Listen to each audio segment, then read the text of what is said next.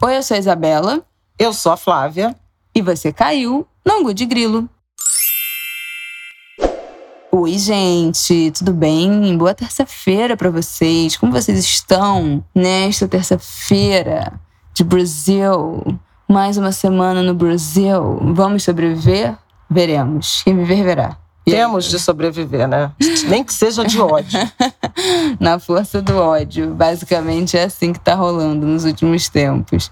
E aí, gente, bom, que temos de temas essa semana, Flávia? Quer apresentar ou quer que eu apresento? Quer que eu apresento? Não, temas uma passagem rápida pelo depoimento do general Eduardo Pazuello, ex-ministro da Saúde, a CPI da Covid.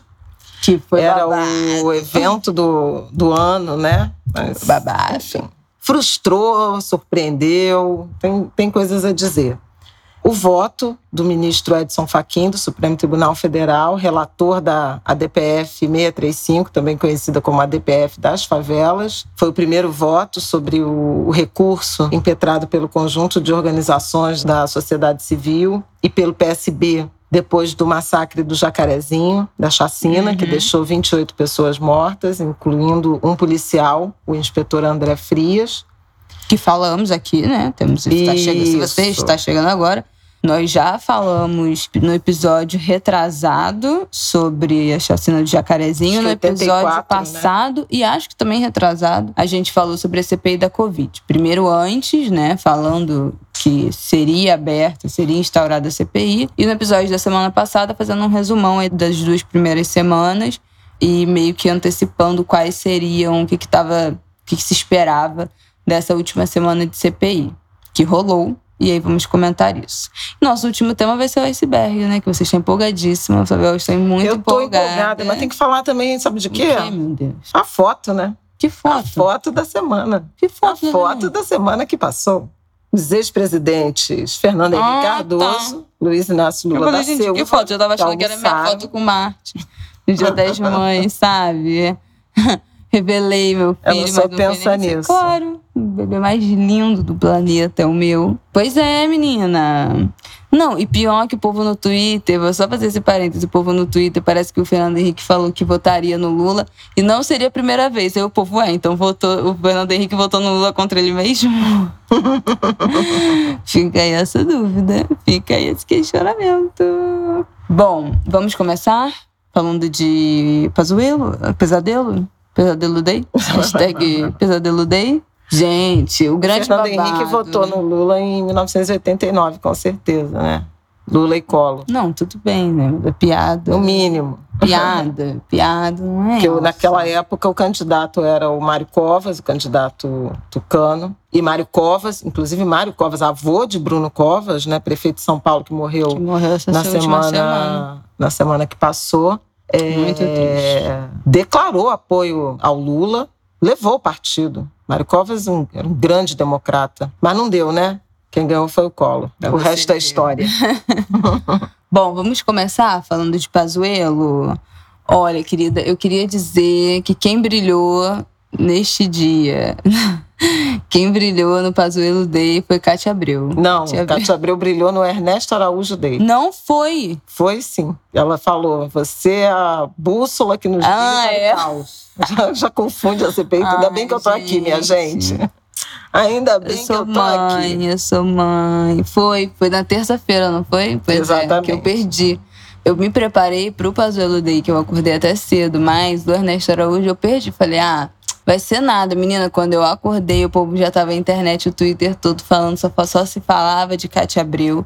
Eu achei ótimo, O porque... senhor é um mentiroso, compulsivo, um Eu negacionista. Eu achei ótimo, porque essa galera, a galera da, da bancada, né, BBB, Boi, Bala e Bíblia, é, respeita a Cátia Abreu. Porque se fosse qualquer pessoa de esquerda falando as coisas que ela falou, ia. Ah, isso aí não importa, esses petralha, comunista, não sei o que. Agora, a Cátia Abreu, a galera fica engasgada. Periga não ter nem dormido aquela noite, né, Ernesto Araújo. O, o Ernesto Araújo, ex-ministro das Relações Exteriores, disse que nunca tinha ofendido a China, que não teve nenhum problema com a China e tal. E aí o embaixador chinês no Brasil, Yang Yaming, ele é muito ativo no Twitter. E ele postou às 10 da manhã, ou seja, uma hora, a part... mais ou menos uma hora depois do início do depoimento, pouco menos de uma hora depois do início do depoimento do Ernesto Araújo, com uma foto de um cacto gigante Uhum. e dizendo: Minha foto, algumas espécies de cactos demoram anos para florir.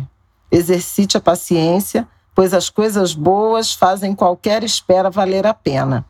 Todo mundo entendeu como um recado. Eu até brinquei na, na pauta do, de um dos programas, já nem me lembro mais qual, qual foi. Vingança é um prato que se come frio. Só que eu mandei para um amigo que mora em Pequim, e aí no dia seguinte ele me respondeu que, na verdade, porque isso aqui foi uma tradução do chinês para o português, então deu um outro sentido. Mas ele me mandou uma, uma versão, uma tradução em inglês que significa The bad guys will be punished sooner or later. Ou seja, o cara mal, né, Vai ser vai ser punido mais cedo ou mais tarde. Então faz todo sentido. Cacto, Uhum. né? É, é vingança, é um prato que se come frio, mas foi um, um recado muito mais direto ao Ernesto Araújo. Tá bom de Ernesto Araújo, né? Tá bom, não, tá bom demais. Super defendeu a família, o, o Flávio Bolsonaro apareceu também, né? Uhum, deu ar no da graça depoimento dele. dele. E no dia seguinte, na quarta-feira, no depoimento de Eduardo Pazuello, Flávio Bolsonaro chegou com ele, participou dos dois dias, né? Na Uhum. verdade, acabou eh, se desdobrando em dois dias. Teve um De desmaio. Teve um desmaio. É assim que se. Teve uma, um Síndrome vasovagal de desmaio, queda de pressão. Aliás, uma coisa super interessante de pensar na CPI foi essa a forma como a família Bolsonaro tem expressado seu apoio aos que lhe são leais. O Flávio Bolsonaro esteve em praticamente todo o depoimento, ex-ministro Pazuello, nos dois dias, esteve no depoimento, parcialmente, né, do Ernesto Araújo e do ah, Fábio Weingarten. A gente já tinha falado sobre isso. Então, tem muito nitidamente o senador tem sido usado como um mensageiro, digamos, do presidente, da família Bolsonaro, a quem lhe tem sido leal. Não aconteceu, por exemplo, com o depoimento do presidente da Anvisa, o Antônio Barra Torres, Uhum. né, que teve lá e confirmou várias coisas que foram nocivas à família. O depoimento do Pazuello tinha uma expectativa muito grande em relação aos silêncios que ele faria e que poderiam incriminá-lo ou ao presidente da República. Acontece que a estratégia que ele levou à CPI foi absolutamente outra, muito diferente. Ele não se recusou a responder nada, na verdade, exceto uma pergunta da, da senadora Elisiane, que eu comentei aqui, Elisiane Gama, que era uma das senadoras que tem feito uma boa participação na CPI, assim como Alessandro Vieira, Fabiano Contarato, realmente continuam se destacando. Mas o Pazuello respondeu praticamente tudo, mentiu muito, que foi absolutamente impressionante. Foi muito treinado. Pareceu, assim, especialmente no primeiro dia, antes da, da síncope, né, que ele teve do mal-estar, até toques mesmo de arrogância, com os, como um, um general. Fez várias, assim, respostas com tons de arrogância mesmo ao Renan Calheiros, o, o relator. E levou uma estratégia de inocentar o presidente da República e dividir ou transferir a responsabilidade pelos erros na condução da, da pandemia, pela tragédia que a gente vive, a outros. Então, assim, foi uma realmente uma, uma orientação muito demarcada nessa direção de isentar o presidente especialmente no primeiro dia, ah, no que diz respeito, por exemplo, à vacina do, do Butantan, Coronavac, que o Bolsonaro disse que não ia comprar. Teve a cena do um manda, outro obedece. Sim, pois é. E ele disse textualmente para o Renan que aquilo não aconteceu, que aquilo não foi ordem, que uma coisa é uma história de internet, o agente político na internet, outra coisa é o presidente, e essa ordem nem ele nem o Ministério da Saúde receberam, porque aquilo foi uma coisa de internet, tentando dissociar a figura do presidente da República, o agente público, do agente político. Absurdo completo, mas que, na minha leitura, expôs a gênese, né, o método desse governo, que é de mentir, de se isentar de responsabilidade, de atribuir ao outro e de manipular as massas a partir de um discurso que não necessariamente vale. Foi chamado mesmo de, de mentiroso, começou a se enrolar a partir das histórias tanto da vacina da Pfizer quanto, mas principalmente a tragédia de Manaus, ah, da falta de, de oxigênio. Aqui das datas, que ele disse que só ficou sabendo do colapso de saúde, né, da questão de oxigênio em Manaus no dia 10 de janeiro.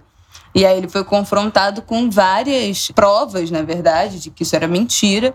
Primeiro, que já estava nos jornais do estado do Amazonas no dia 6 de janeiro, essa iminência da falta de oxigênio mas ele disse que, que ele é abastecido, que o Ministério né, é abastecido com informações das secretarias de, de saúde dos estados e municípios, e no que a gente recebeu não tinha nenhuma menção ao oxigênio, mas no dia 4 de janeiro tem um documento promovido, produzido pelo Ministério da Saúde com o nome do Pazuello, que fala de um eminente colapso do sistema de saúde em 10 dias. O senador Randolfo Rodrigues também foi, confrontou ele com um documento do Ministério da Saúde do dia 7 de janeiro, que falava de uma conversa entre ele, o Pazuello, e o secretário de saúde do, do Amazonas, que teria acontecido né, essa menção da falta de oxigênio, e ele falou que a conversa por telefone não teve, não tratou desse assunto.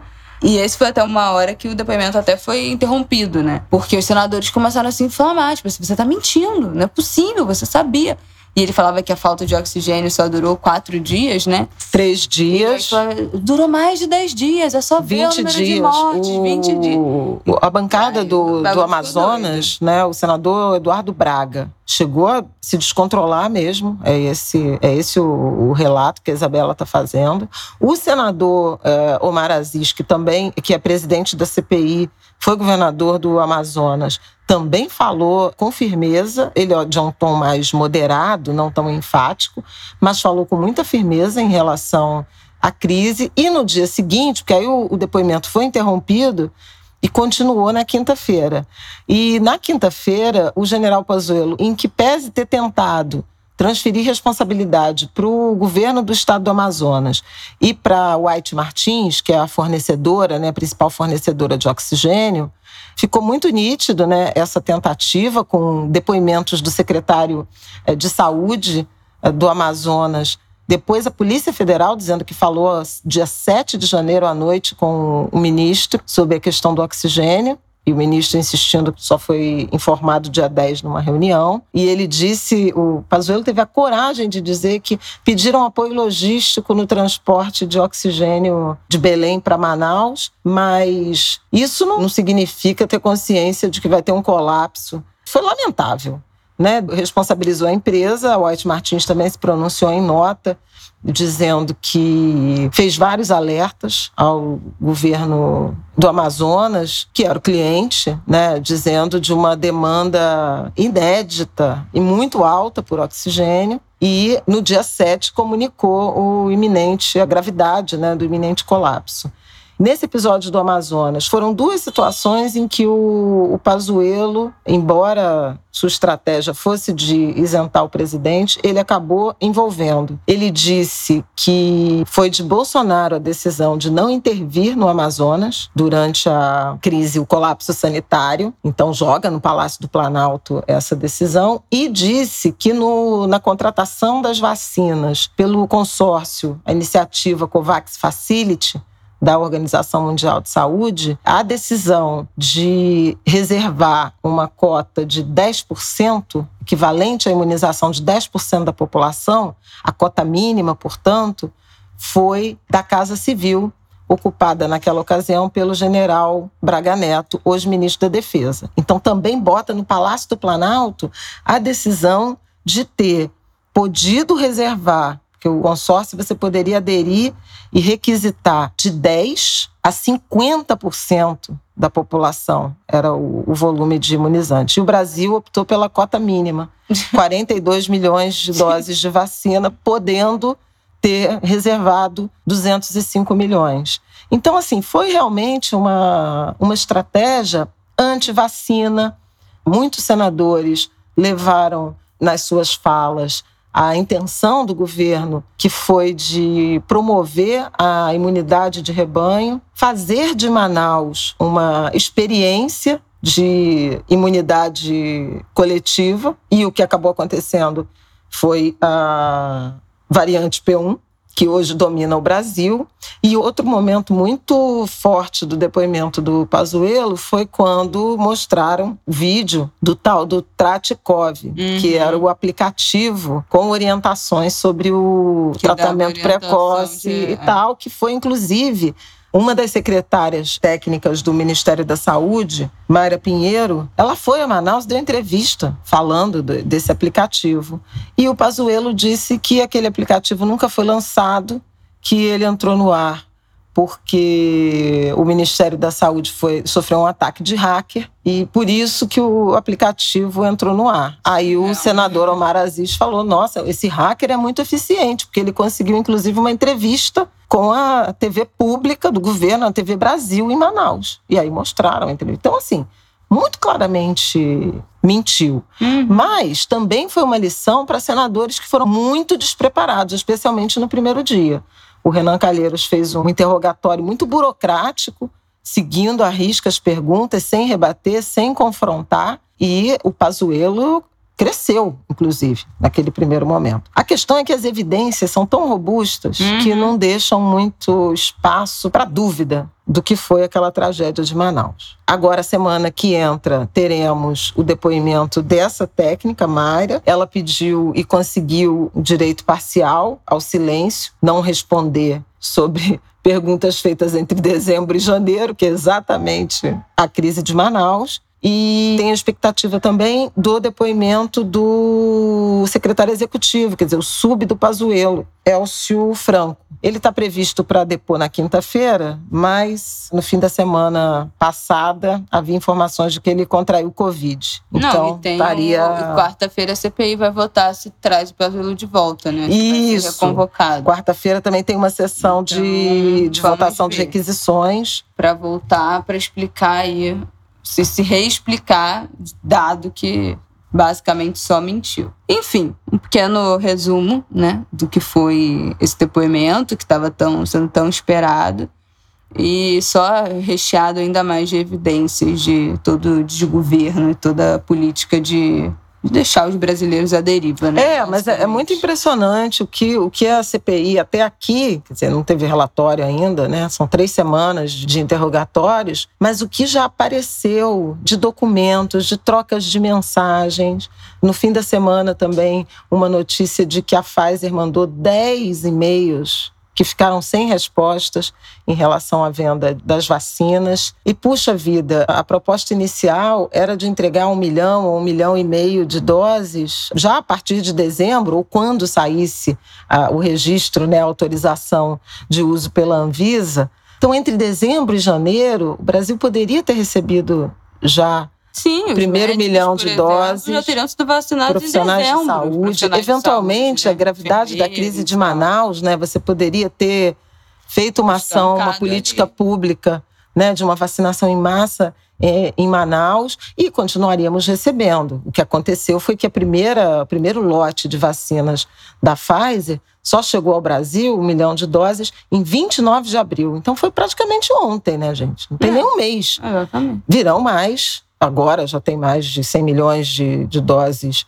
uh, contratadas, mas faria tarde muita demais. diferença. Não, demais, né? A gente demais. perdeu muito tempo e muitas vidas teriam sido salvas. Hum. Né? Se você pensar no que março e abril foram meses de os meses de maior letalidade da pandemia. Se você pensar que a vacina da Pfizer tem uma eficácia alta, então, se ela fosse aplicada nesse conjunto de, de pessoas, quer dizer, salvar 500 mil brasileiros já faria toda a uhum. diferença, né? E, e daí em diante. Então, é muito triste isso que a gente está vivendo. E agora, às vésperas de uma terceira onda, com uma imunização que se aproxima, está tá em torno de 10% só da população, com duas doses. É, na sexta-feira, eu vi uma imunologista dizendo: vamos parar de dar esse dado de 40 milhões de vacinados, porque primeira dose não é vacinado, é. não é imunizado, entendeu? Sim. Primeira dose é o início de imunização. Então, você não pode considerar que 20% da sua população está vacinada se é, somente 10% tomaram as duas doses da vacina. Muita gente. Está faltando tá. vacina Coronavac para a segunda dose tem uma subrepresentação ou participação dos idosos, né? Uh, os dados na sexta-feira falavam de que só quatro em cada dez idosos voltaram para a segunda dose, então um descontrole completo do plano de vacinação. Aliás, quem tiver aí nos ouvindo, né? Parentes idosos, vizinhos, uhum. conhecidos fazer esse esforço Gente, de, é de lembrar, de tentar ajudar, levar é, tem alguns municípios que, estão uma bagunça. Que, que não tem, né? Família perto. Então, a família trabalha durante a semana, não tem vacinação aos domingos, né? Que é um absurdo. A vacinação acontece em horário comercial. E, e aos sábados, mas sábado é dia comercial para muita gente. O comércio abre, é. o transporte funciona normalmente. Então, muita gente trabalha normalmente no sábado e domingo, não tem vacinação. Então, se você tiver vizinho, gente da sua vila, da sua comunidade, do seu prédio, enfim, idoso que você puder perguntar: Oi, você foi tomar a segunda dose? Às vezes os idosos nem sabem, né, que precisa tomar, é, esquece, a cabeça já não, já não é mais a mesma. Vamos tentar, né, fazer esse esforço aí coletivo para essa vacinação, porque muitos, muitos não voltaram mesmo.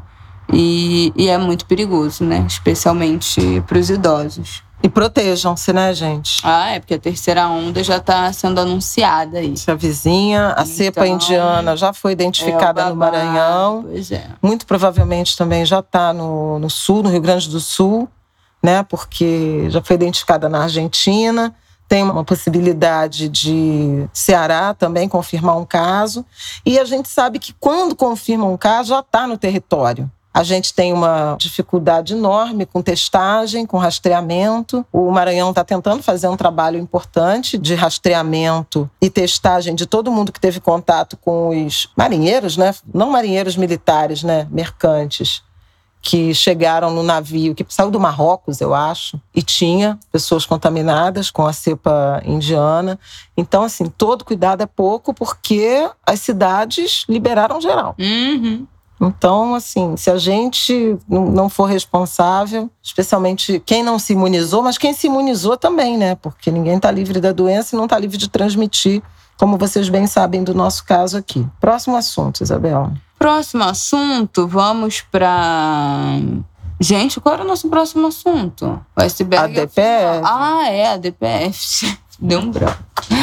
Socorro, Brasil! Bom, gente, trazemos boas notícias aqui. Bom, é aquilo, né? As notícias são boas. Agora, se a implementação, se o resultado disso, se, se o mundo vai mudar, aí já é exigir demais, já é exigir demais. Mas qual é a questão? Você quer introduzir a DPF Eu Falo os Tópicos? Sim.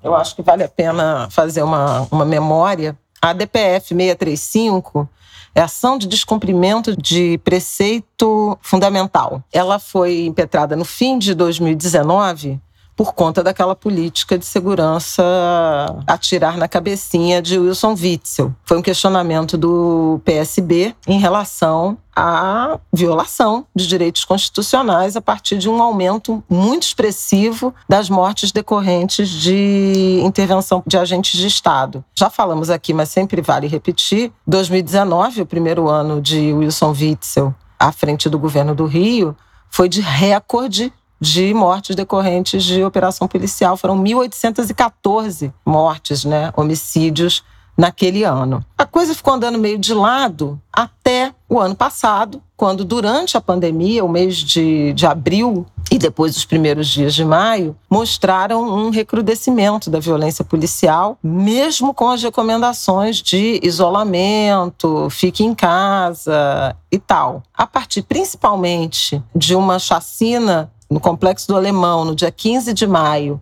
e na sequência, uh, o assassinato do menino João Pedro Matos, no Complexo do Salgueiro, na Praia de Itaoca, São Gonçalo, no dia 18 de maio, uma operação da Polícia Civil com a Polícia Federal e alguns outros episódios, né? Mas a partir do assassinato do menino João Pedro, de 14 anos, né, no, no Salgueiro, e de outros episódios de violência policial naquela semana eh, de maio, houve então uma segunda provocação ao Supremo pedindo uma cautelar em relação a esse momento de pandemia e a violência uh, das forças de segurança do Estado. No dia 5 de junho, o ministro Edson Fachin, que era o relator, determinou a suspensão das operações policiais nas favelas durante a pandemia, salvo em casos de absoluta excepcionalidade, isso com, com as aspas, né, texto dele.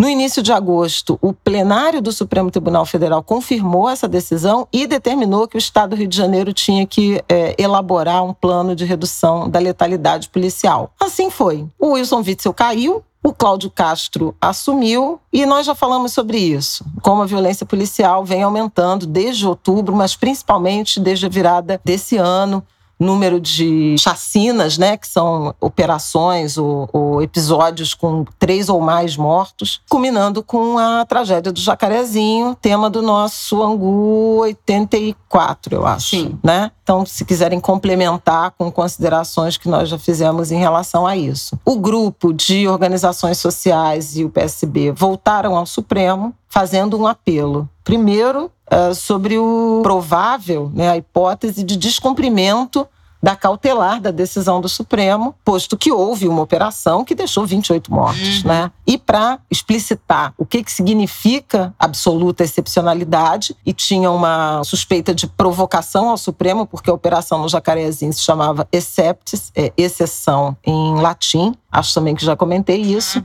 E o Supremo Tribunal Federal decidiu que entre dias 21 e 28 de maio, portanto, essa vai ser uma semana ainda decisiva, seriam julgados esses recursos. O ministro Faquim que em abril, meados de abril, tinha protagonizado uma audiência pública, dois dias de audiência pública com familiares de vítimas, pesquisadores, acadêmicos. Também falei no Angu de Grilo sobre esse encontro histórico. Ele falou de um espaço de escuta. Lembra disso? Vaga. Esse é um espaço de escuta.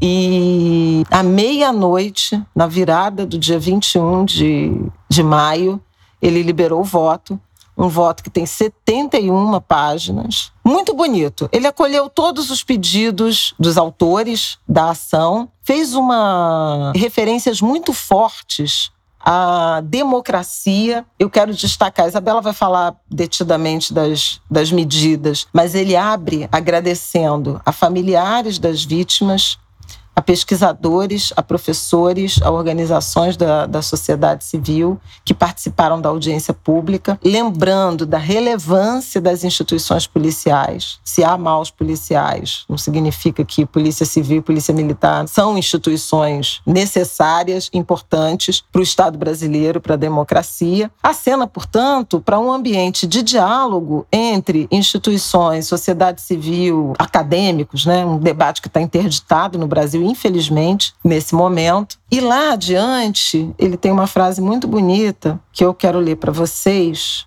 O planejamento e a inteligência é, para tanto, indispensável Afinal, não é apenas em relação aos eventuais suspeitos que a ação deve ser pensada, mas também nos vizinhos e nas pessoas que estejam próximas aos fatos, especialmente, como ocorre agora, durante a pandemia do Covid-19, em que moradores ficam em suas casas. A vida precisa ser preservada. Em um Estado democrático de direito, não há bala perdida. Importante esse reconhecimento de um ministro do Supremo Tribunal Federal em relação aos direitos constitucionais dos moradores de favela. Uhum. O que ele está dizendo aqui é o seguinte: a polícia tem que agir com inteligência porque ele vai pegar o criminoso, mas ele tem que pre preservar a vida dos moradores, dos vizinhos, das pessoas que estão ali. Então não é admissível você pensar na favela como um espaço, um território de criminosos. Claro. É claro, é óbvio que é claro. Mas assim, é. isso aqui é o Supremo Tribunal é Federal óbvio, falando é, isso. Né? É. Mas não é, mas não é a prática, né? Então, muito interessante o voto. Quem gosta, quem gostar né, de direito, desse debate de segurança pública, eu recomendo, porque realmente emocionou muito as pessoas da, vi, da sociedade civil. vários ativistas falando, histórico, voto histórico do ministro e tal. Bom, eu vou resumir aqui. No final, né, ele faz toda uma apresentação dos fatos e no final ele acolhe os recursos para e determina algumas ações. E é isso que eu acho que é importante a gente ter em vista, para a gente entender quais são os, os artifícios que estão sendo criados, as estratégias ah, que estão sendo. Posso falar uma coisa? Não, é porque eu queria dar os nomes. Ninguém quase dá, né? Então o PSB é que, que moveu, né, o autor original da ação, mas tem uma série de amigos cures de outras organizações que assinaram juntos a Justiça Global, o Coletivo Papo Reto, o Educafro, a Conexas, o Instituto Alanas, a Redes da Maré, o ISER,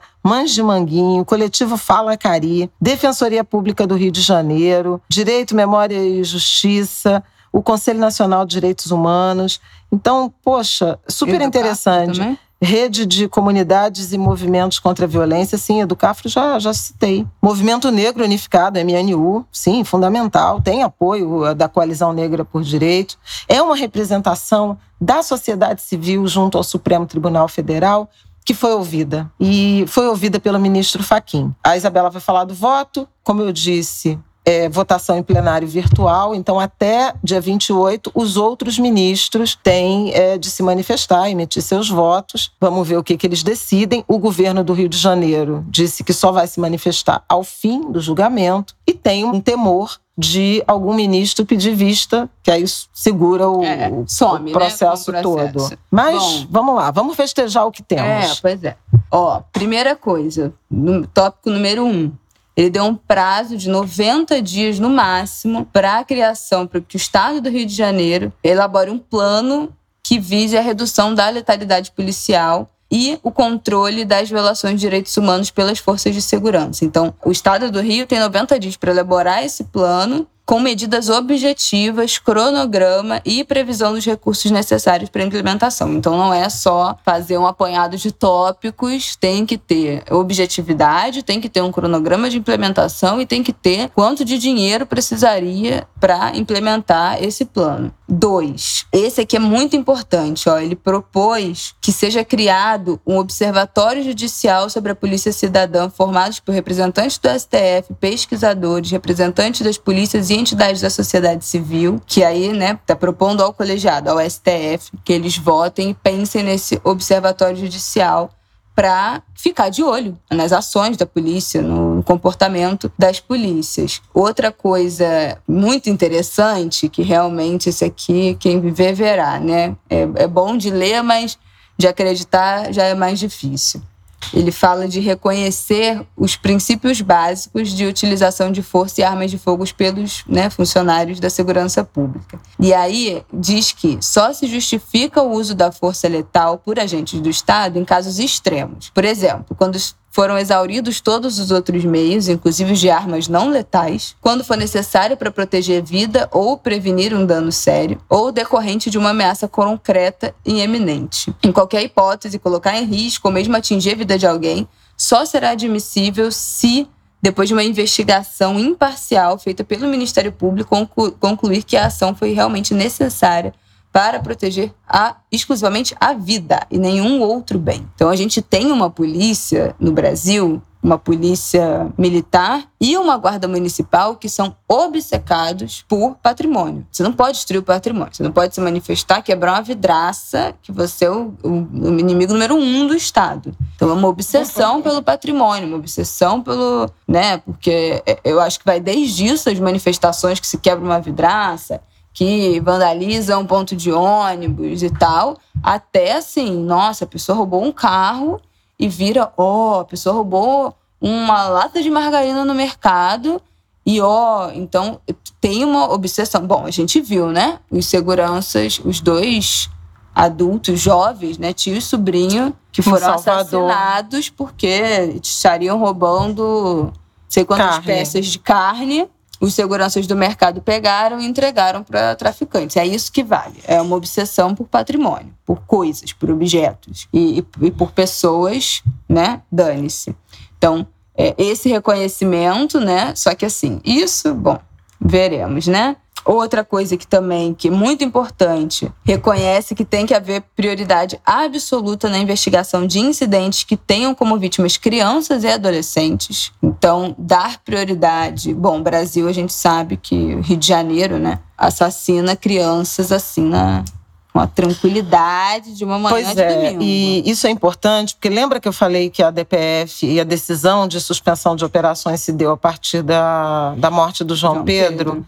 Completou um ano, no dia 18 de maio, e o inquérito não foi concluído ainda. É surreal, gente. A última ação, que foi a reconstituição, em outubro do ano passado, o laudo ainda não está pronto. Ou seja, É muita impunidade. É um ambiente de profunda impunidade. Preciso lembrar que o João Pedro foi assassinado uma semana antes do George Floyd. Né? Uhum. O Derek Chauvin já, já teve veredito do júri, já houve acordo de reparação financeira com o município de Minneapolis e familiares. A sentença do juiz deve sair por agora. agora em junho, era, acho Já que era tem- 10 ou 15 de junho. Exatamente. E ele e os policiais envolvidos no crime já foram denunciados por crime federal também. Então, assim, isso nem completou um ano, né? Completa um ano nessa semana que entra. Aliás, hoje, no Angu de Grilo, dia 25, né? Ah, é verdade. Neste, neste dia 25 de, de maio é um ano de George Floyd. Tanto que houve de mudança né, no ambiente político, em tudo nos Estados Unidos. E aqui, a polícia, a Delegacia de Homicídios de Niterói e São Gonçalo, não foi capaz de concluir o inquérito do assassinato de um É menino de surreal, 14 gente. anos. Bom, não dá pra dizer que é só falta de vontade, né? Não dá pra dizer que é mais nada além disso. Fala também de suspender o sigilo dos protocolos de atuação da Polícia do Estado do Rio de Janeiro.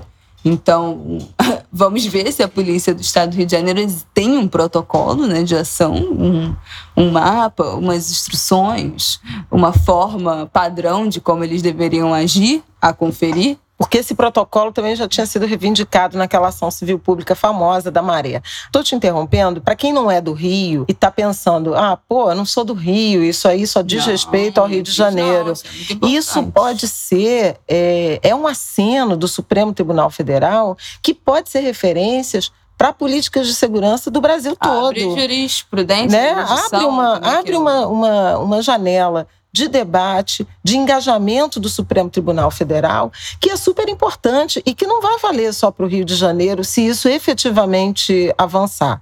Por isso a nossa ênfase em tratar desse, dessa pauta aqui também no Angu. Sim, gente, e o, e o resto do Brasil não está imune, né, à violência policial, o conflito armado, né? Então, assim, ter essa base legal, principalmente respaldada pelo Supremo, né, que é nacional, né, não é um órgão estadual do Rio de Janeiro que poderia ou não implicar em outros estados. Não, Supremo, para replicar isso, essa decisão, essa demanda para outros estados é muito mais fácil, né? Já é o caminho. Então, acho que vale, vale muito a gente saber o que está sendo pensado para o Rio de Janeiro, que é um expoente na violência, né?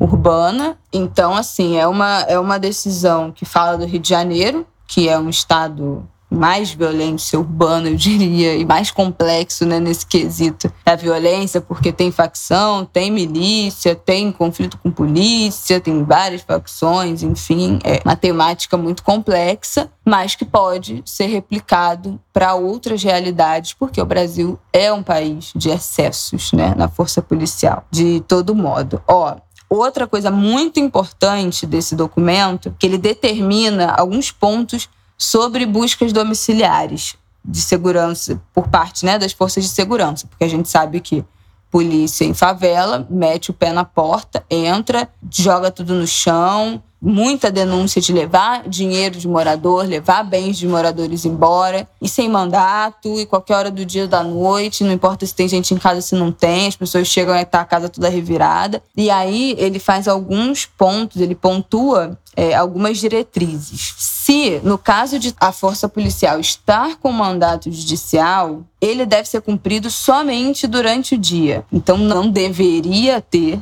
busca e apreensão, né, de pessoas, enfim, ou de, de, de provas e tal, durante a noite com mandado policial, é, somente e, durante o dia. E isso é uma coisa que já existe, ah, né? Que, é, que há violações, apenas, né? exatamente, né? Operações. reforçando, né? Quando feita sem mandado judicial, deve estar lastreada em robustas evidências de flagrante, mas não admitindo denúncia anônima, porque isso é um artifício da polícia, né? O tempo todo. Ah, não, foi informação de denúncia anônima, informação de denúncia anônima tinha, era flagrante, não tinha como despedir mandato, tem que entrar.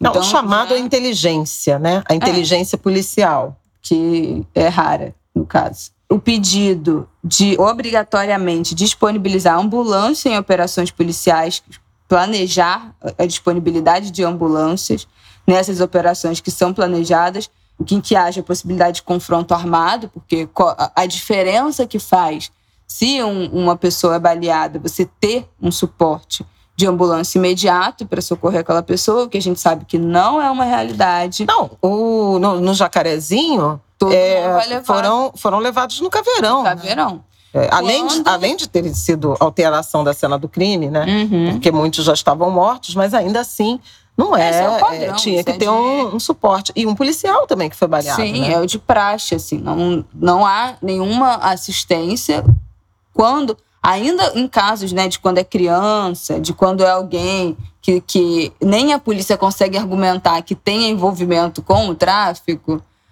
a, eles acabam jogando no camburão e levando para o hospital de qualquer jeito, sem suporte, sem assistência médica, e chega lá e joga de qualquer jeito. Ou então os familiares, né? Familiares, vizinhos botam no carro e tentam levar. No caso, o João Pedro foi isso. A família botou ele num carro e teve que implorar para a polícia levar ele de helicóptero para ser socorrido. Não, foi a polícia que, que levou. E ele ficou desaparecido botou 17 no dias. carro. 17 horas. A família botou no carro para implorar para a polícia levar de helicóptero. A polícia levou de helicóptero, isso que eu tô falando. Não, mas levou, mas estava ali perto. Bom, mas eu não tô falando disso. Eu tô falando que a família não, que saiu para socorrer ele no primeiro momento. E aí, talvez a decisão mais importante, né, que, que foi atendida pelo Faquin foi o pedido para se instalar em prazo máximo de 180 dias equipamento de GPS e gravação de áudio e vídeo em viaturas e fardas policiais dos agentes de segurança, com armazenamento digital. Ou seja, o Rio de Janeiro terá que, em quantos meses? Cinco meses? Seis meses. Seis né? meses estar com equipamento GPS e gravação nas viaturas e nas fardas. Isso feito de forma adequada, com gravação remota, né? automática, é, arquivo de salvamento remoto em nuvem, não que o policial possa pausar, deletar ali na hora, isso pode ser um, uma, um bom jeito de constranger, pelo menos, né? Frear um pouco essa violação desmedida da polícia. Isso é uma coisa essencial, a gente sabe como isso, a gente nos Estados Unidos, né? É meio de praxe os policiais terem essas câmeras nos carros e na, na farda, nos carros principalmente. E a gente sabe o quanto ter essas imagens protege as vítimas, né? Quantas vezes a gente já não viu arquivo de gravação, até outro dia, que teve aquela morte do do que uma, a policial teria se confundido na hora de pegar o taser, ele pegou a arma e atirou. Exatamente. A câmera que flagrou foi, foi, a câmera do uniforme Brooklyn dela. Center. Foi a câmera do uniforme dela. Então, é, isso protege muito as vítimas nesse caso, né? De, de abordagem desmedidas e tal. Então, e pode proteger o policial é, também. pode, né? eventualmente. Né? Se a policial é... alegar, não, sacou a arma primeiro e eu agi em legítima defesa, não Exatamente. sei o que, ele, Exatamente. ele tem também como, como provar. O Faquin é. determinou isso e tem já uma lei que foi aprovada na esteira, logo depois do massacre, né, da chacina do Jacarezinho, foi aprovada uma lei na Assembleia Legislativa prevendo aí a instalação de câmeras em viaturas e microcâmeras em fardas da PM, dos agentes do CORE, que é o Coordenadoria de Recursos Especiais da Polícia Civil, dos agentes da segurança presente, que são essas equipes, né, que ficam em alguns uh, lugares da cidade, e de bombeiros e defesa civil. Mas falta o governador Cláudio Castro sancionar. É isso, sim. Eu acho que esses são os pontos mais importantes, né, dessa, dessa decisão. Acho que isso pode servir de modelo para outros estados. é, de modelo também para estudo. A gente tem sempre uma essa sensação de como é que, que, que a gente pede, né? Tipo assim, tá tudo um caos, é violação atrás de violação. Como é que a gente começa a controlar? Quais são os pontos que a gente pode reivindicar, né, nos nossos estados, para a polícia dos nossos estados? Eu acho isso um exemplo assim desses pedidos que foram elaborados por essas entidades da sociedade civil de pontuar essas violações e como a gente consegue frear isso. Então, é, violação do domicílio não dá. Quais são as regras? O que, que pode? O que, que é aceito? Não dá para não ter câmera, não dá para o policial agir sem, sem monitoramento é, e deixar as vítimas sem essa proteção também do monitoramento. Não dá. Então, isso é uma coisa importante.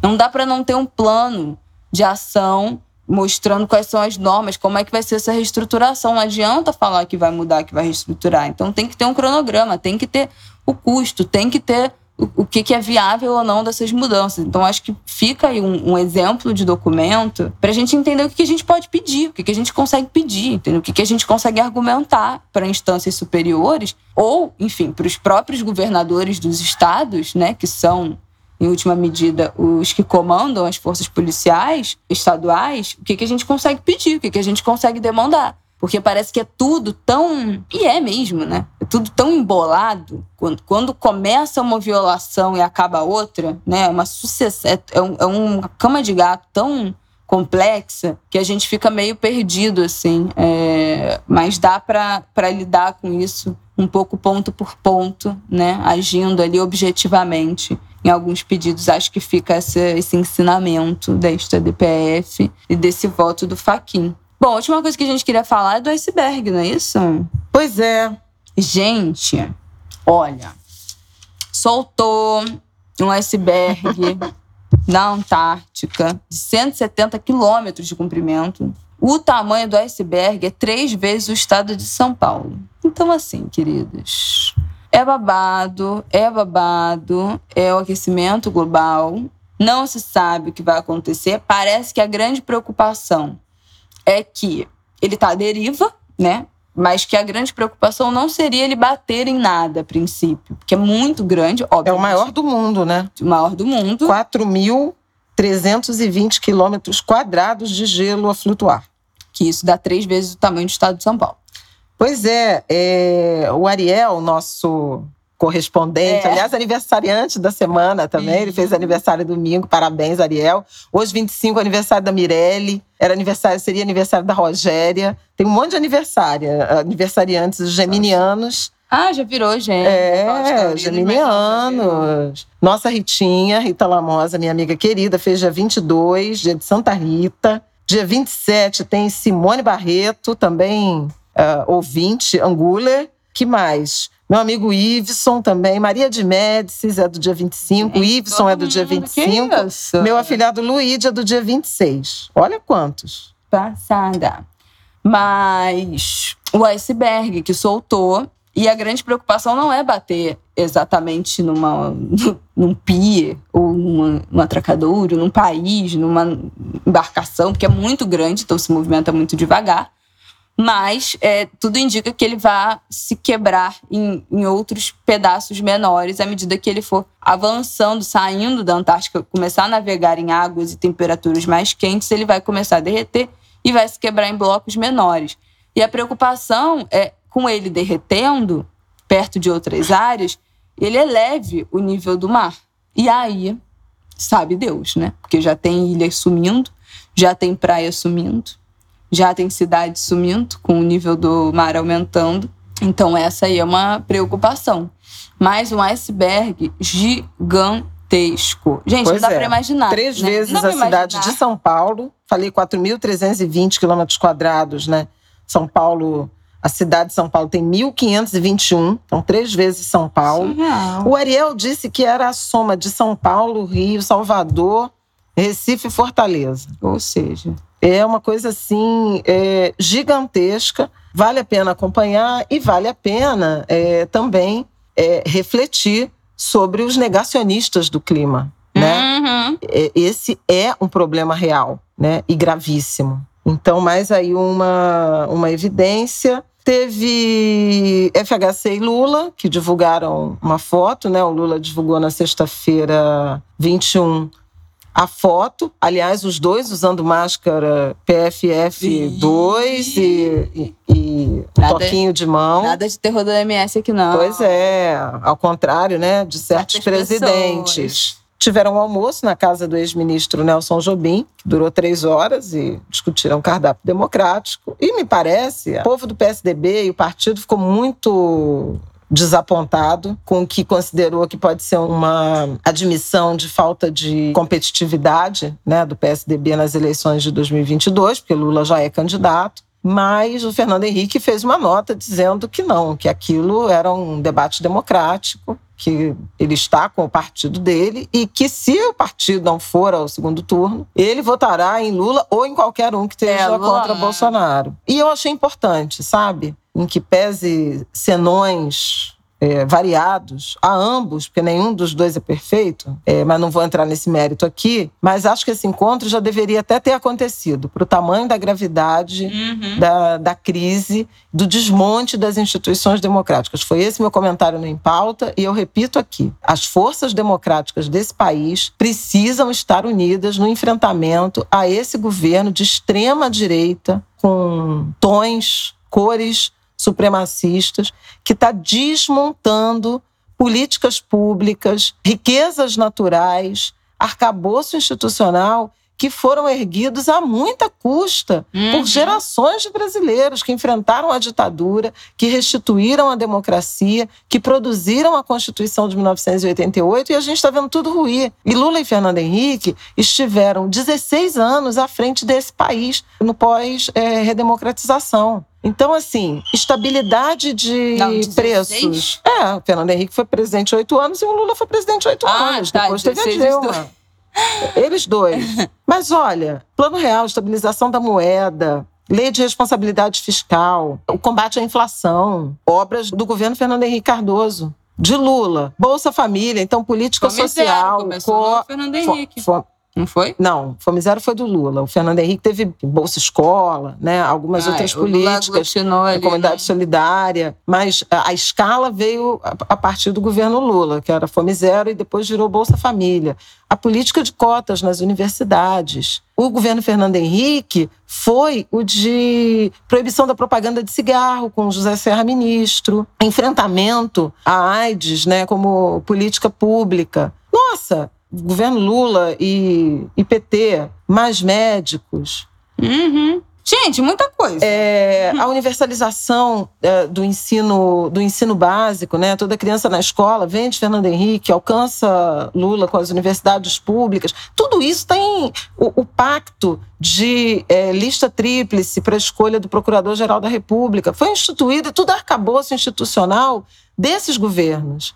Está tudo em xeque. Política de meio ambiente, de redução de desmatamento. Gente, não é possível que esses homens. Ah, o próprio Itamaraty, a presença brasileira, o diálogo multilateral com, uhum. com organismos multilaterais, o Brasil com um protagonismo internacional de relações exteriores. Tudo isso está destruído. Foi ao chão. De uma queda, foi ao chão. Sim um encontro entre esses dois, eu não tenho nenhuma dúvida de que são dois democratas. Né? Com certeza. É, e o governo de ambos, eu acho que prova isso. Que pese críticas que se tem ao Fernando Henrique, erros que foram cometidos pelo PSDB e pelo PT também, e por Lula também, mas é, foram governos deferentes, reverentes à democracia, às instituições democráticas. E, a meu ver, já tinha passado da hora de uma sinalização de que contra o Bolsonaro, todas as forças vão precisar é, efetivamente se unir e acertar suas diferenças. Gente, vamos né? votar, né? vamos Outra notícia da semana. qualquer pessoa. É qualquer pessoa que aparecer é... E outra notícia da semana é que Jean Villes também, né? Tá saindo do PSOL para o PT, PT, e vai voltar, dizendo que quer contribuir na execução do programa de governo, ele não quer ser candidato. Vamos ver isso. Mas um querido, né? E o Jean é um exilado. E eu falo aqui também como. Vou até falar isso, né? Como conflito de interesse, porque eu tenho uma relação de amizade com o Jean muito antiga. Antes anterior ao Big Brother, inclusive. Então, assim, Não me venham com nada. é uma pessoa que eu conheço, acompanho. Foi um jornalista que cobria assuntos de desigualdade, pobreza nos anos 90, como eu também. É antes do século 21 que eu conheço o Jean. Nós fomos jornalistas amigos da criança, né? Jaca, que era um título que a ANDE, Agência de Notícias dos Direitos da Infância, concedia a jornalistas que tinham esse, esse olhar, essa visão. Fomos juntos, na mesma época, em Brasília. Jean ainda era repórter é, lá na Bahia. Depois ele vira professor universitário e vai fazer a experiência do Big Brother. Então, para vocês terem uma ideia de uma longa trajetória de convivência, de conhecimento, fica aqui meu também depoimento sobre isso. que mais que eu quero falar?